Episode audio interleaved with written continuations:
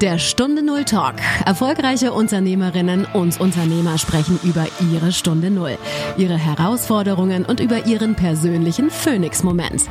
Eine Zeit, die ihr Leben für immer positiv verändert hat. Lerne von ihren Erfahrungen. Und hier ist dein Gastgeber, Stefan Hund.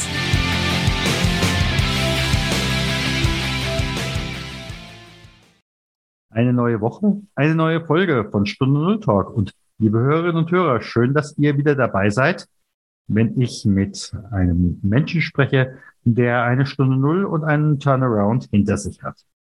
Und meine, mein heutiger Anruf, ihr werdet es auch gleich akustisch hören, geht in die Schweiz und erreicht dort Sabrina Lutz. Liebe Sabrina, ganz herzlich willkommen.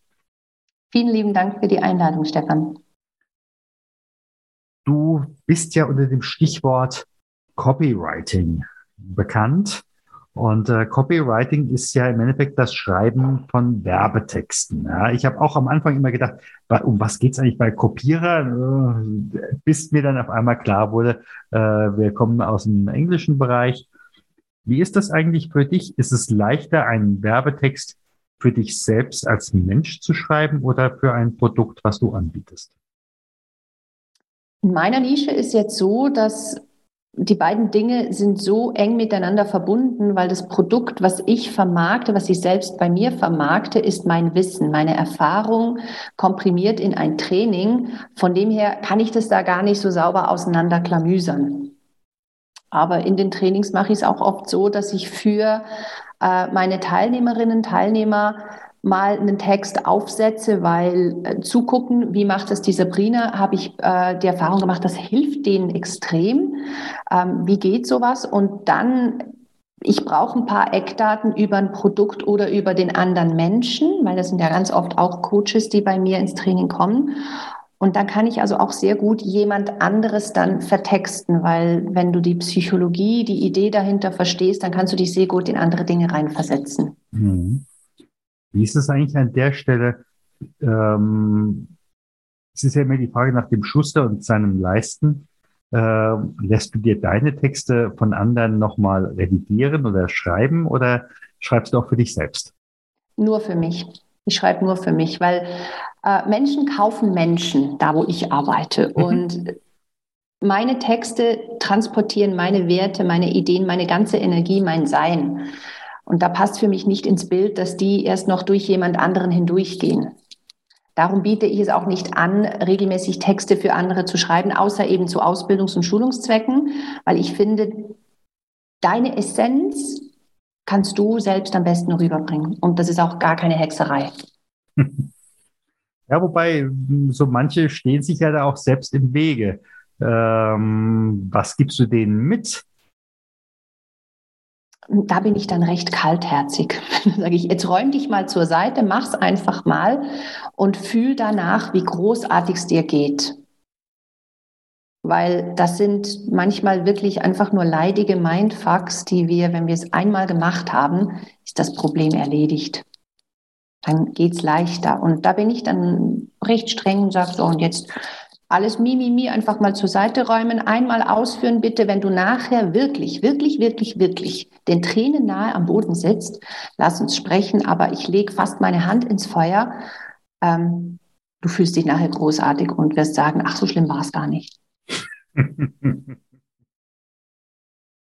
ja, so ist das. So ist das. Mhm. Wie bist du zum Copywriting gekommen? Denn wir kommen ja gleich dazu. Du hast ja früher was anderes gemacht. Wie, kamst du dazu? Ah, Schreiben war schon immer eine Riesenleidenschaft von mir. Schon als Kind, schon in der Schule. Meine Aufsätze wurden jeweils rumgereicht und äh, das dann später dazu übergegangen, ähm, dass Geschäftskorrespondenz, die landete immer bei mir da. Du schreib mal den Brief, du kannst das am besten. Ähm, kombiniert mit den rund 15 Jahren äh, Finanzvertrieb, die ich auf dem Buckel habe, wo es ja auch darum geht, mit Worten Menschen von einem Produkt oder einer Dienstleistung zu überzeugen, fiel mir immer leichter geschrieben als gesprochen. Und äh, irgendwann kam dann so das Gefühl, ja, aber warum denn nicht einfach Copywriting machen? Wenn ich es kann, wenn es mir liegt, wenn ich Spaß dran habe, wenn es schon schon wie vorbestimmt ist, weil Schreiben schon immer meins war, lass es uns doch mal versuchen. Mhm. Du sagtest gerade eben Finanz, äh, der ganze Finanzbereich. Gut, und man hat ja von außen eher immer gedacht, äh, die Schweiz sei insgesamt eine große Bank, äh, inklusive dem äh, löcherigen Schweizer, äh, dem Schweizer Bankgeheimnis. Und ähm, ich dachte immer in den Schweizer Banken, ich habe ganz am Anfang ähm, mit äh, dem Mark einen äh, Schweizer äh, Bankenmanager interviewt. Ist man so etwas, in Deutschland würde man sagen, verbeamtet. Was hat dich dazu gebracht, aus der Bankenwelt auszusteigen oder aus der Finanzwelt auszusteigen? Ja, also die Strukturen sind schon recht starr und ab einem gewissen Dienstalter und Dienstgrad bist du tatsächlich sozusagen verbeamtet. Da habe ich es zum Glück nicht bis dahin geschafft, sonst wäre ich jetzt vermutlich nicht draußen. Ähm, mir war das Ganze zu starr, zu träge, zu altmodisch in den, in den Ideen, in den, da passiert sehr wenig Veränderung. Das ist wie ein träger Walfisch. Nach außen hin wird zwar Agile und Transformation und mit der Zeit aufs Etikett geschrieben, aber hinter verschlossenen Türen sieht es marginal anders aus. Und das hat mich über Jahre hinweg so sehr eingeengt, bis dann halt eben Stunde Null kam. Hm. Wie hast du das für dich gemerkt? Du hast ja gesagt, du hast äh, äh, zwei Burnouts in vollem Umfang hinter dir. Wie hast du das in dem Moment gemerkt? Dass ich wieder aufs, ins gleiche Fahrwasser komme, das waren die gleichen Symptome, die gleichen Anzeichen das Krankheitsbild, wie man es bei Dr. Google nachlesen kann, habe ich vollumfänglich erfüllt von Schlaflosigkeit über Emotionalität, emotionale Ausbrüche, Heulkrämpfe, also wirklich bei der Arbeit ähm, mal aufs Klo sich zurückziehen, einfach weil du spürst, eh, das Wasser ist hier gerade kurz vorm Dammbruch äh, geh, sperr dich mal weg und nach 20 Minuten wieder zurück mit einem roten Gesicht und verweinten Augen und dann erklären müssen, Sabrina, hast du weh, was ist los? Ja, nee, nee, und schon geht's wieder los. Und es wurde immer enger, es wurde immer, immer, immer enger, immer engmaschiger auch mit dieser Symptomatik. Ich wusste sehr schnell, worauf ich hinsteuere. Nach mhm. zweimal vollem, voller Wucht war das schnell klar. Mhm. Und dann so das Übliche nach dem Motto, ich weiß gar nicht, weshalb ich heute Morgen aufstehen soll. Ich komme nicht mehr mit meinem Alabasterkörper aus dem Bett oder wie war das bei dir so? Leider Gottes hat das sehr gut funktioniert bei mir, weil ich hatte schon immer diesen starken Funktionstrieb, dass ich lieber mache, halbtot stehend, als dass ich liegen bleibe. Und das ist zusätzlich auch nochmal etwas Schlimmes in dem Moment, weil du gönnst dir dann keine Pausen. Dein Körper, dein ganzes System schreit nach Stopp, Pause. Und du machst aber einfach weiter. Es gibt keine Pause. Ich muss, ich muss, ich muss, ich muss. Und die zwei Dinge arbeiten komplett gegeneinander. Mhm. Wie haben in dem Moment eigentlich die Kolleginnen und Kollegen reagiert? Äh, beim dritten Mal habe ich ähm, nickende Anerkennung bekommen dafür, dass ich sage, ich steige aus dem Zirkus aus, bevor es knallt. Mhm. Aber die ersten beiden Male als, als Frau in der Bankwelt, Männerwelt, ist eh schon mal eine Geschichte für sich. Da gehen wir jetzt aber nicht rein. Und dann ist die Frau ähm, noch so schwach, dass sie sich den Gefühlen hingibt. Und bei mir haben sich die Burnouts immer sehr stark über emotionale Ausbrüche äh, jetzt nicht aggressiver Natur, sondern eher die Heulkrämpfe geäußert. Und dann bist du natürlich voll in der Schublade. Äh, das schwache Geschlecht heult sich darum und entsprechend hatte ich da auch einen Stempel. Ich musste nach beiden äh, Burnouts auch Arbeitgeber wechseln. Nicht von denen aus, die hätten mich weiter beschäftigt, aber von mir aus, weil die Blicke, das Mitleidige, äh, das war da.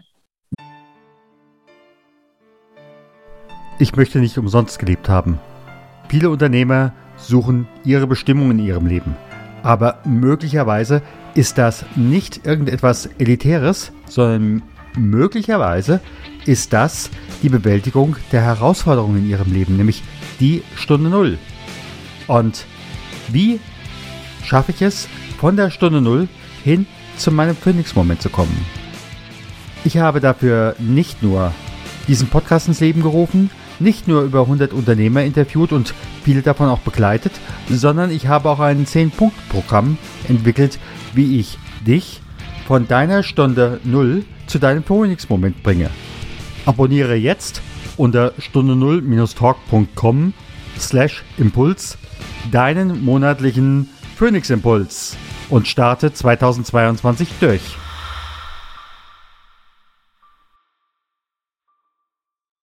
Mhm. Wie ist das? Ich weiß im Augenblick äh, nicht ganz genau, wie in der Schweiz das Stichwort äh, Arbeitssicherheit aufgestellt ist. Also äh, in Deutschland hast du ja auch das Thema Arbeitssicherheit. Du brauchst ja die sogenannte Gefährdungsbeurteilung auch für Arbeitsplätze. Und ähm, ja, da ist möglicherweise auch an der Stelle eine Gefährdungsbeurteilung Psyche. Gibt es sowas in der Schweiz? Nicht in dem Sinn. Also ich persönlich, mir ist jetzt nie eben nahegelegt worden, ähm, mein jeweiliges Amt niederzulegen. Aber ich weiß von Leuten, die nach, nach einer ähnlichen Geschichte mal sanfter, mal weniger sanft vor die Tür gestellt wurden. Also in Sachen Sicherheit ist da nicht viel. In dem Moment, wo du wirklich im Krankenstand bist, ärztlich beordert, kann dir nichts passieren. Aber das alleine ist meist schon der Stempel, der sicherstellt, dass du nachher hm, dir was Neues suchen darfst. Hm. Du hast jetzt in dem Moment, du, äh, du hast ja gerade eben gesagt, äh, du hattest deinen dritten Burnout im, im Anrollen. Äh, und wie ging es in dem Moment weiter? Du hast in der Bank gesagt, äh, beim, beim Finanzchef gesagt, ich gehe.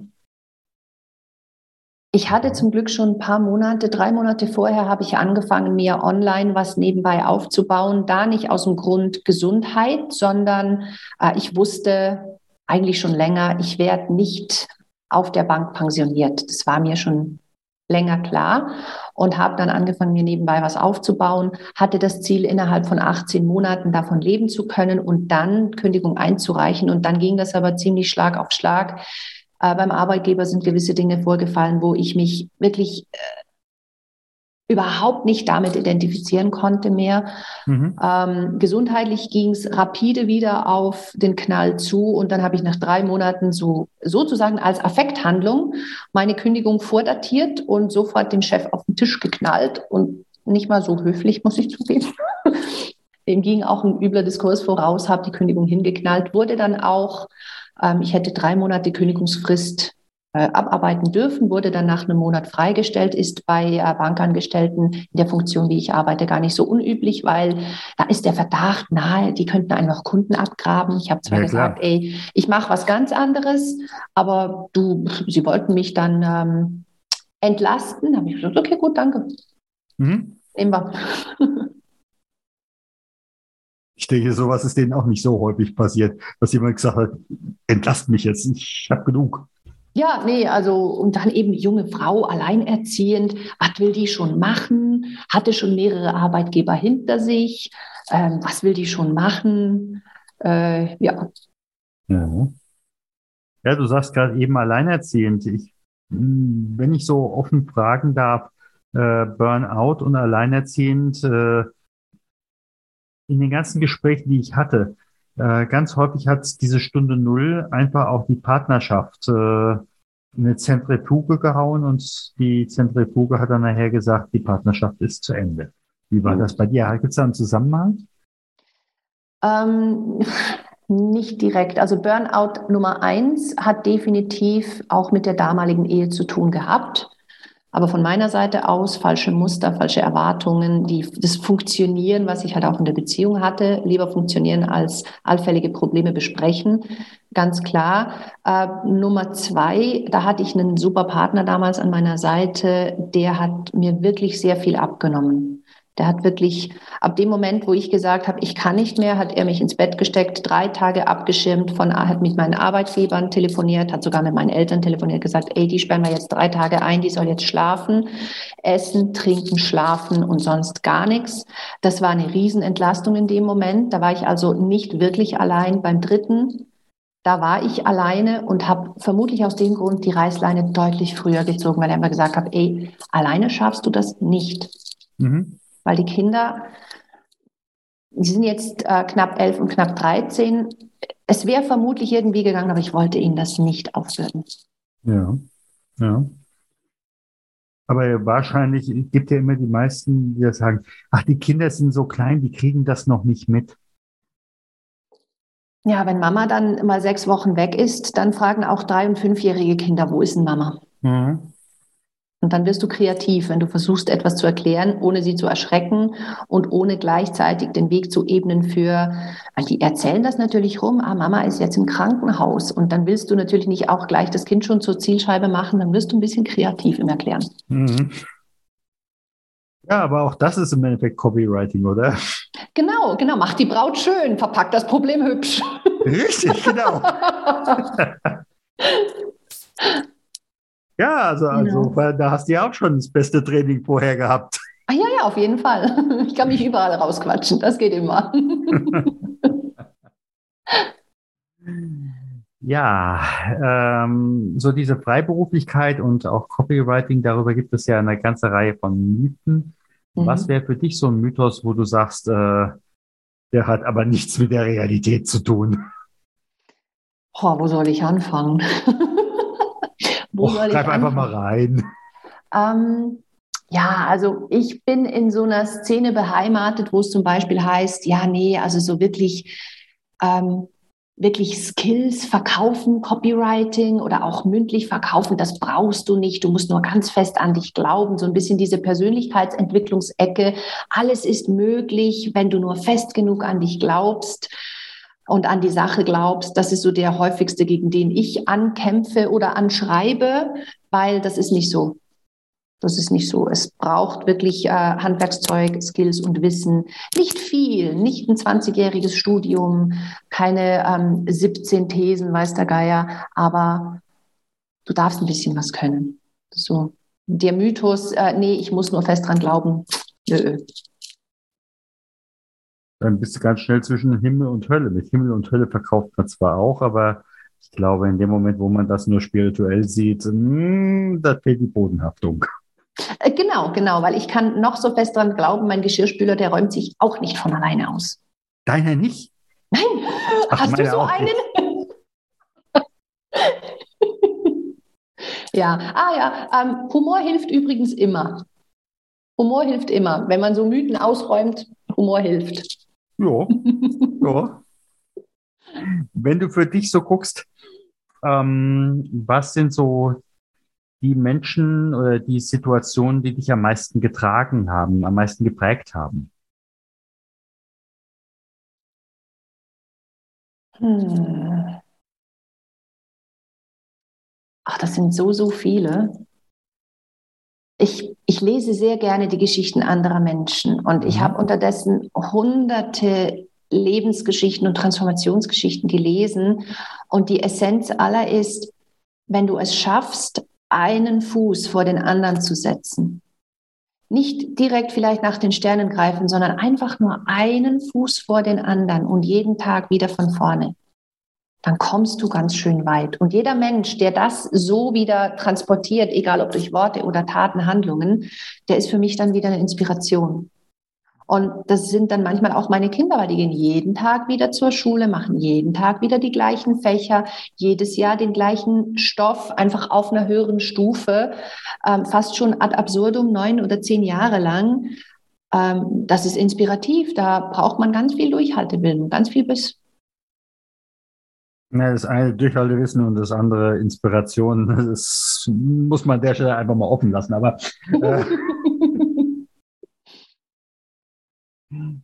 ja. Und für mich, für mich hängen die beiden ganz fest zusammen, weil je größer die Inspiration, desto leichter fällt es mit dem Durchhalten. Das ist richtig. Das ist richtig. Aber äh, klar, also ohne Inspiration keine Transpiration. Ja, mhm. Wenn, wenn nur Transpiration kommt, äh, dann ist es nicht inspirierend. Mhm. Ja. Wenn jetzt heute dein, äh, du jetzt deine 17-jährige Sabrina treffen würdest, was würdest du ihr mitgeben? Vermutlich eine ganze Enzyklopädie an tu das nicht und mach stattdessen das. Und ich vermute, Sabrina sagt, ist gut. Mm, nee, die würde sagen, äh, was habe ich davon? Mhm. Da würde ich sagen, ein deutlich leichteres Leben, weil ich habe sehr viele Fehler äh, machen wollen, weil es gab lange Zeiten, da habe ich mir von niemandem nichts sagen lassen. Ich wusste immer alles besser. Hey, äh, seltsamerweise haben das gewisse Vorgesetzte dann jeweils nicht so lustig gefunden. Ergo die häufigen Stellenwechsel. Mm. Ich hätte mir mit 17 vermutlich nicht viel sagen lassen, aber der wichtigste Rat, den ich mir selbst geben würde, ist, ja, hör bitte unbedingt auf deinen Bauch, weil er hat wirklich meistens recht. Ich bin schon früh so hin und her gerissen gewesen. Bauchgefühl hat immer ganz klar eine Richtung angegeben. Bei mir war es zum Beispiel, nein, nach dem Abi, geh nicht studieren. Wähl den Weg Learning by Doing. Ja, nee, alle anderen sagen, musst studieren gehen. Du warst Jahrgangs zweitbeste und du bist so super toll und lernst so leicht. Geh studieren, geh studieren. Ich wusste nicht mal was. Ich hatte keine Ahnung. Und da habe ich mir einfach irgendwie mal für irgendwas eingetragen und am dritten Tag schon gemerkt, nein, alles macht zu, mir widerstrebt es, ich will das nicht, jede Zelle wehrt sich, habe es trotzdem im Semester durchgezogen. Ähm, und es gab viele solcher Momente. Bauch hat ganz klar gesagt, da lang, Kopf hat auf, auf äh, man macht das so und man tut das so gehört und ist dann den anderen Weg gegangen, nur um dann festzustellen, ja, hättest mal auf den Bauch gehört. Da würde ich mich bestärken, vertrau dir. Hm. Ist es dann vielleicht auch äh, nach dem Motto, ähm, to go ahead, you have to break the rules? Oh, das auf jeden Fall.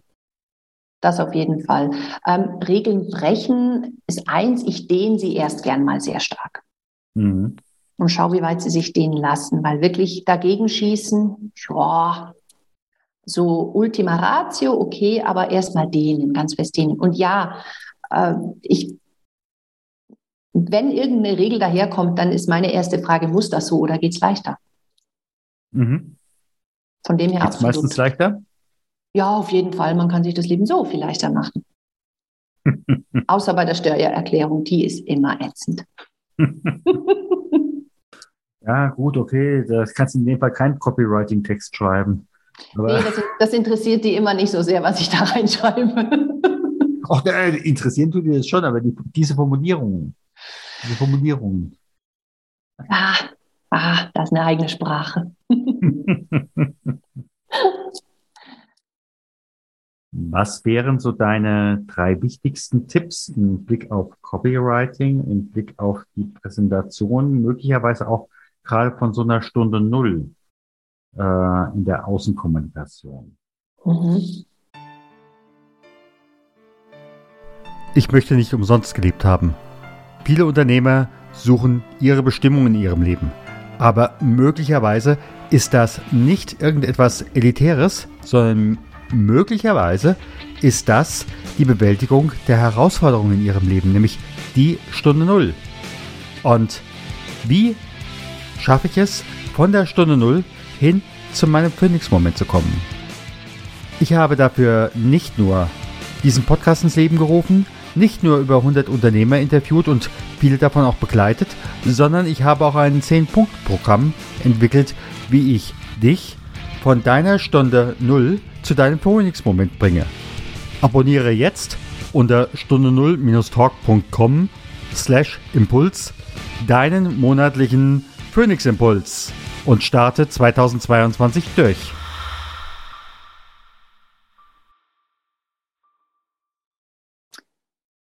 Im Copywriting geht es sehr, sehr stark darum zu wissen, wer ist der andere, den ich mit meinem Text erreichen will. Das ist das Grundsätzlichste zu wissen, wie tickt diese Person, die ich mit meinem Text bewegen will.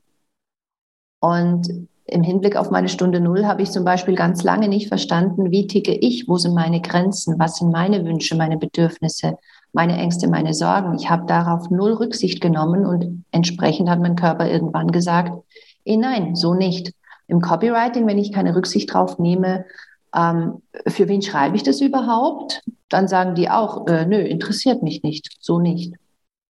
Und von dem her, äh, die drei wichtigsten Tipps im Copywriting sind, kenne deine Zielgruppe, kenne deine Zielgruppe und kenne deine Zielgruppe. Übrigens ein Lieblingszitat von meinem, einem meiner Herren Lieblingskollegen, Klaus Zirkelbach.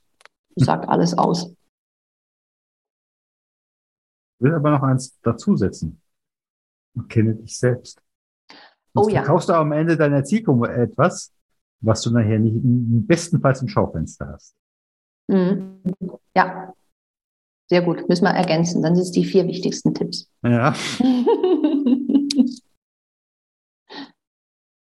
Ja, wir haben jetzt Ende 2021. Wo siehst du dich, ich sag mal, in zwei Jahren? Am gleichen Ort wie jetzt. Mhm. Weil da, wo ich bin, da fühle ich mich pudelwohl, mir geht's gut, uns geht's gut, wir genießen das Leben. Es passt endlich mal einfach alles. Und das darf so bleiben. Sag mal ganz herzlichen Dank. Sehr, sehr gerne. Ich bedanke mich.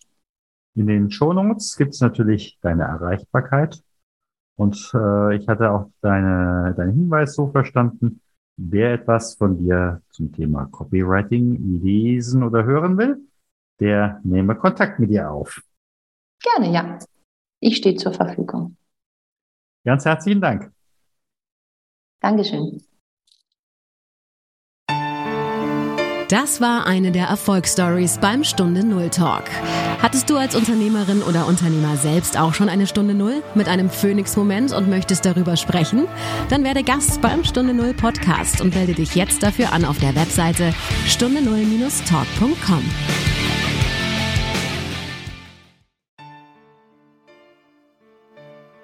Ich möchte nicht umsonst gelebt haben. Viele Unternehmer suchen ihre Bestimmung in ihrem Leben. Aber möglicherweise ist das nicht irgendetwas Elitäres, sondern möglicherweise ist das die Bewältigung der Herausforderungen in ihrem Leben, nämlich die Stunde Null. Und wie schaffe ich es, von der Stunde Null hin zu meinem Phoenix-Moment zu kommen?